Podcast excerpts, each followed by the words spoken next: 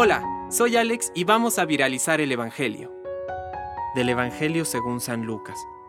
Jesús dijo a sus discípulos, El Hijo del Hombre, les dijo, debe sufrir mucho, ser rechazado por los ancianos, los sumos sacerdotes y los escribas, ser condenado a muerte y resucitar al tercer día. Después dijo a todos, El que quiera venir detrás de mí, que renuncie a sí mismo, que cargue con su cruz cada día y me siga.